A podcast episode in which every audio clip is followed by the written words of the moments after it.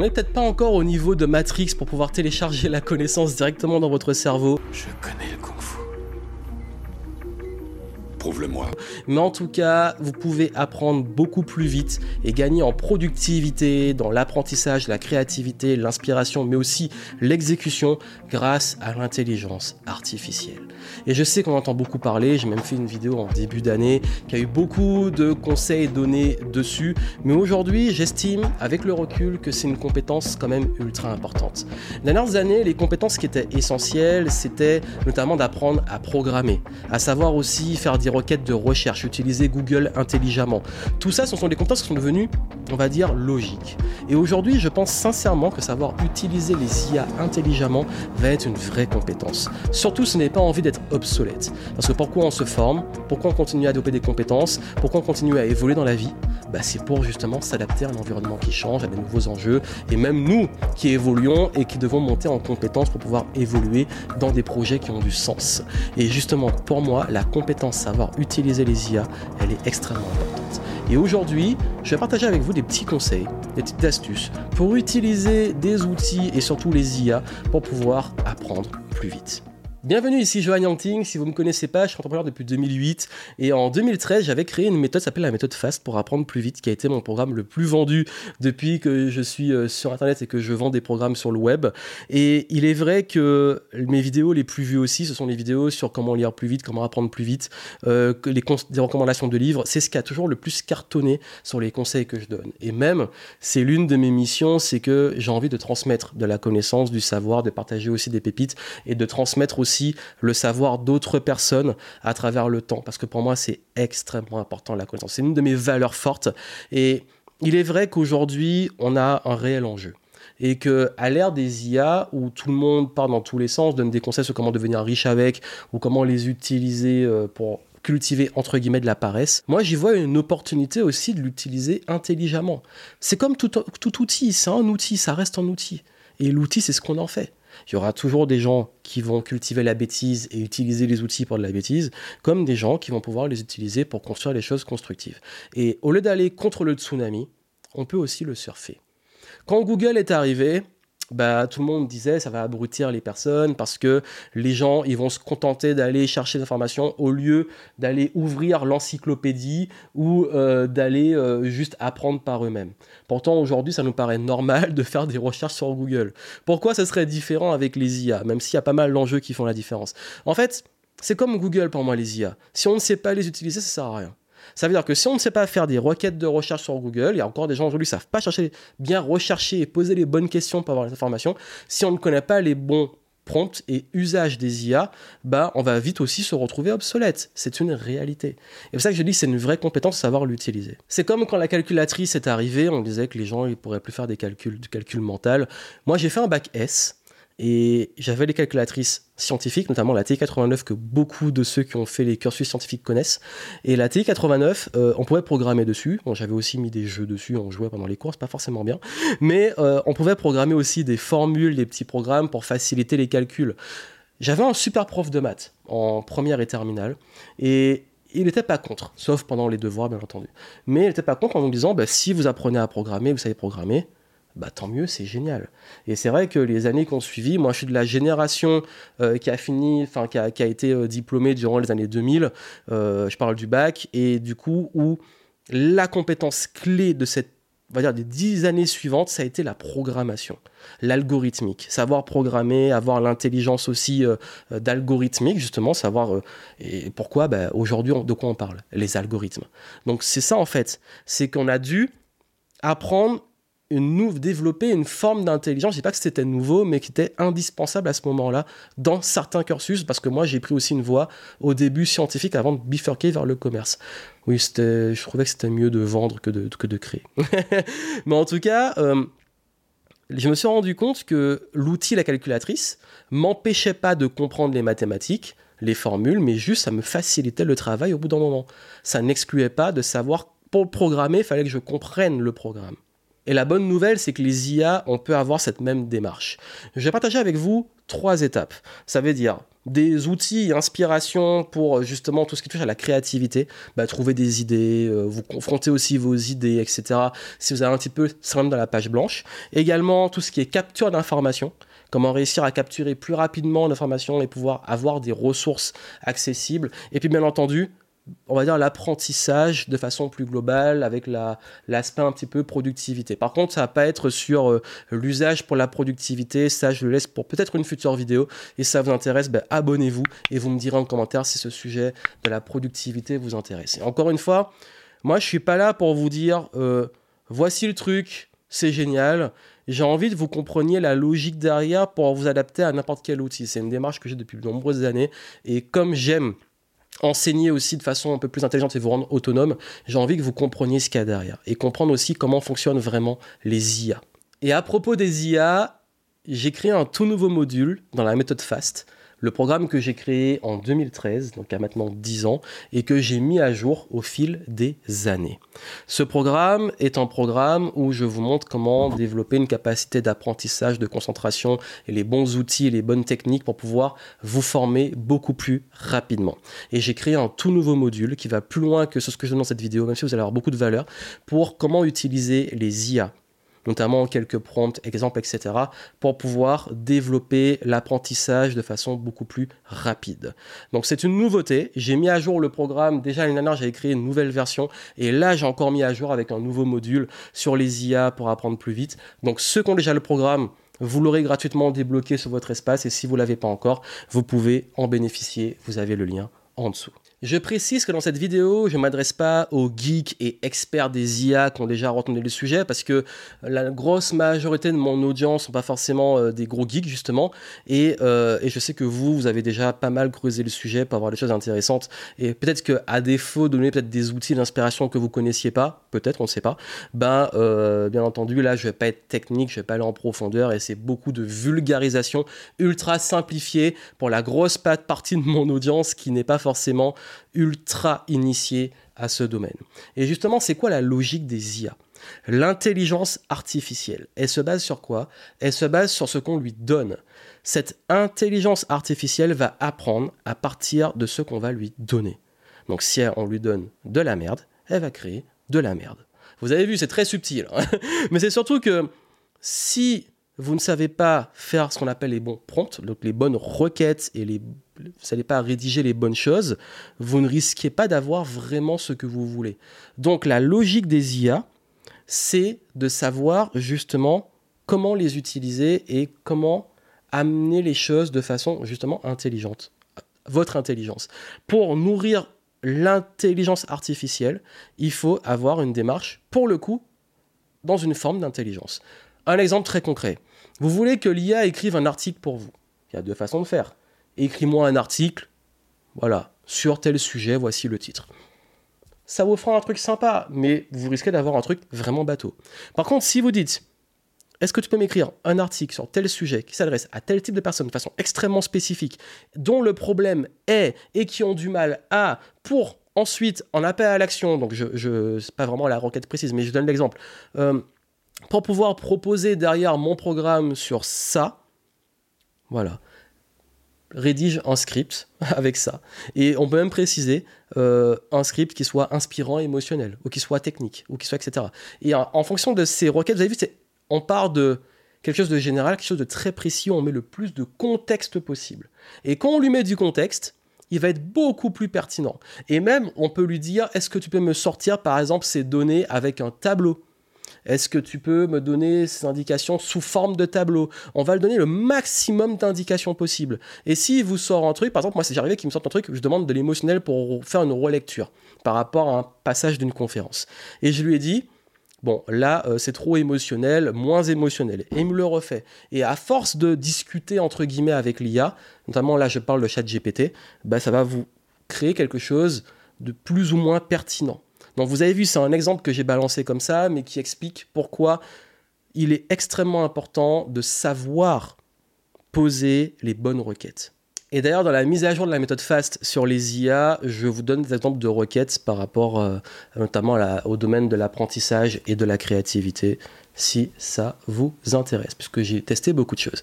Allez, je vais vous parler justement des petits exemples et outils que je peux vous recommander pour utiliser les IA pour euh, votre apprentissage. On va commencer avec tout ce qui touche à l'inspiration et la créativité. Bien entendu, les grands classiques qui sont peut-être les plus connus par rapport à la génération d'images, c'est Midjourney et euh, Night Café. Et en fait, ça peut être intéressant qu'on ait une activité de graphiste, visuel, etc., juste d'aller chercher des inspirations. D'ailleurs, ben, euh, ma tatoueuse, on a une grosse discussion avec, euh, avec elle euh, sur ça. Et ma tatoueuse, je lui demandais qu'est-ce qu'elle pensait des IA, est-ce que ça allait la remplacer par rapport à ses dessins et tout? Et elle m'a dit, ben non, au contraire, moi j'utilise les IA, non pas pour faire mes dessins, mais pour avoir des inspirations, pour tester plein de trucs, des idées. Ça veut pas qu'elle n'a pas d'idées. Et c'est à dire que nous, moi-même, en tant que créateur de contenu, je vais vous donner des exemples pour la création de contenu, c'est pas qu'on n'a pas des idées, c'est juste que parfois on peut aussi chercher de l'inspiration. La créativité ne part pas de rien. La créativité, elle part de différentes sources d'inspiration. Donc dans la musique, dans les visuels, dans, l'art, dans l'écriture, on est forcément influencé. Donc l'inspiration, on va aller la chercher. C'est la différence entre copier et voler. Une station qui dit que euh, les, bons artistes copient et les artistes excellents volent. Pourquoi voler? Parce qu'en fait, on s'approprie. On prend quelque chose et on se l'approprie. C'est ça le vol. C'est je prends un objet et je me l'approprie. Et la subtilité, les gens ne la comprennent pas. C'est vraiment de la subtilité. C'est le but. Quand on dit du vol, c'est pas que j'ai volé le truc de quelqu'un d'autre, c'est que je me le suis approprié. J'ai pris ce qu'il y avait à prendre, j'ai pris une idée, mais je l'ai transformé à ma sauce. Ça, c'est l'inspiration. Le plagiat, c'est je prends le truc, je copie-colle et je le balance. Non, ça, même éthiquement parlant, c'est pas cool. D'ailleurs, pour la création de contenu, il y a un excellent outil qui s'appelle euh, jasper.ai. Donc je veux dire en français, hein, Jasper. et, euh, et, après, la majorité des outils, c'est vrai, sont plutôt anglophones pour le coup, euh, parce que c'est, bah oui, c'est comme ça. Mais c'est euh, un outil qui peut générer des idées de contenu quand vous manquez d'inspiration dans différents formats, etc. Vous avez également, pour ceux qui travaillent dans plusieurs langues, un excellent outil qui s'appelle DeepL. Et DeepL, euh, moi, je l'utilise pour la traduction. Non pas que, enfin, moi, je parle anglais couramment. Le seul truc, c'est que parfois, comme maintenant, on a, j'ai aussi des articles anglophones, ben, parfois, juste rédiger la même chose en anglais, je peux le faire, mais flemme. Donc, le français étant plus complexe, j'écris en français et ensuite je le traduis en anglais. Parce que en fait, l'inverse, le français est un petit peu dégueulasse. Parce que le français est une langue vraiment complexe. Donc, généralement, je vais traduire avec DeepL et ensuite je vais repasser derrière pour le rendre plus euh, English friendly. Donc, ça veut dire vraiment le faire euh, dans l'anglais, plus de langage du web ou euh, du format dans lequel je vais l'adapter. Parfois aussi des petites erreurs. Mais en tout cas, pour la traduction, ça va beaucoup plus vite. Et vous avez beaucoup de langues disponibles. Ensuite, un excellent outil, c'est un générateur de présentation pour ceux qui font des webinars, des keynotes et tout. C'est tom.app. C'est un outil, vous créez encore une fois euh, des requêtes, vous dites je prépare une présentation sur ça, ça, ça, ça, ça, ça, euh, et il va vous donner des templates avec des slides et tout. Donc c'est pas forcément toujours extrêmement beau, mais ça peut vous inspirer. Vous voulez faire un pitch, une petite conférence, une présentation rapide, une vidéo, ça vous génère une présentation. C'est magique. Et d'ailleurs, il y a un équivalent qui peut vous générer des mind maps qui s'appelle chatmind.tech qui est un outil qui génère en fait des cartes heuristiques. C'est euh, bah, comme, si, comme si vous générez euh, justement des idées sur ChatGPT, sauf qu'au lieu de vous le sortir en texte, il va vous sortir un mind map. Donc c'est intéressant notamment pour des brainstorming, pour des idées, ou pour ceux qui aiment bien, comme moi, le format mind map, euh, les cartes heuristiques, où c'est beaucoup plus visuel, avec les cartes mentales. Voilà pour ce qui est euh, de la partie, on va dire, plus inspiration, créativité. Il y en a énormément, mais c'est ceux que moi, j'aime bien utiliser.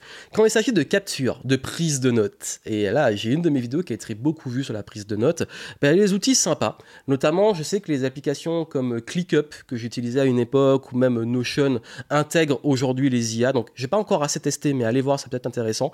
Mais en tout cas, si vous voulez prendre des notes vocales, il y a deux outils qui sont géniaux. Hélas, pour l'instant, c'est plutôt en anglais, ils sont vraiment intéressants. Notamment, l'un des plus connus, c'est euh, auteur.ai, donc euh, c'est euh, o2ter.ai, qui va pouvoir générer justement un transcript à partir de vocaux, de vidéos.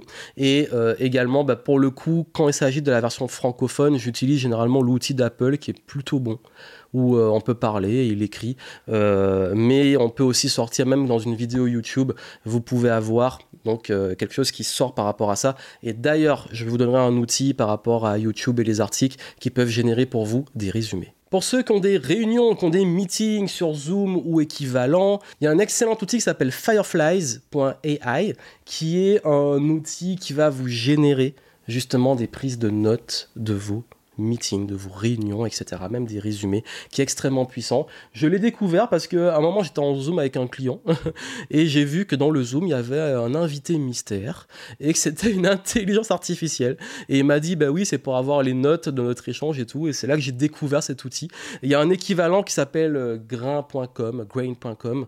Et, euh, et, euh, et, du coup, si vous voulez vraiment, vraiment, vraiment utiliser ça, tester, pourquoi pas? Moi, j'ai fait les petits tests, c'est pas toujours très ouf, entre guillemets mais euh, c'est sympa. C'est sympa et je pense qu'il y a des beaux usages. Après, c'est vrai que moi, mes réunions, on a des process très particuliers, on n'a pas forcément vraiment besoin, mais je connais dans mon entourage des gens qui l'utilisent et qui trouvent ça vraiment très puissant. Un autre outil sympa pour les maniaques de la productivité comme moi, quand vous n'avez pas envie forcément de lire un article, vous pouvez euh, faire une intelligence artificielle le lire pour vous. Et donc c'est euh,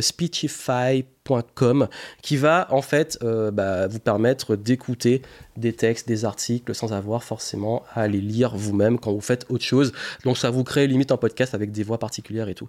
Et il y a un super outil dont j'ai parlé, je vous avais promis, c'est une extension que vous pouvez mettre sur votre navigateur qui est YouTube et Article Summary qui va vous permettre justement de créer un résumé d'un article ou d'une vidéo YouTube. Donc c'est une extension que vous avez notamment sur Chrome et euh, vous allez pouvoir avoir un résumé. Donc des fois c'est pas mal, des fois c'est pas dingue, à tester. Mais en tout cas, pour ceux qui veulent avoir des résumés rapides de contenu euh, qui veulent consommer, vous pouvez essayer. D'ailleurs, peut-être que vous pouvez essayer cette vidéo. Il faudrait que j'essaie. Quand je vais publier la vidéo, je vais l'essayer et voir ce qui sort. Et peut-être même que je vous le mettrai euh, soit en commentaire, soit euh, sur la vidéo. Je ferai un break au montage. Je sais pas, on va voir, on va voir. Ça peut être marrant à faire. Pour ce qui est de l'apprentissage pur, franchement, pour moi qui ai grandi avec, dans cette génération avec Adi et Adibou, D'ailleurs, j'ai interviewé euh, bah, Muriel Tramis, euh, qui a développé le, jeu à l'époque, hein, le jeu éducatif, si ça vous intéresse. Je profite pour en parler parce que ça n'a pas beaucoup marché et pourtant, c'est, dingue d'avoir pu avoir cette interview qui était vraiment très riche. Donc, euh, si je peux en parler maintenant et ça vous intéresse, vous aurez le lien descriptif.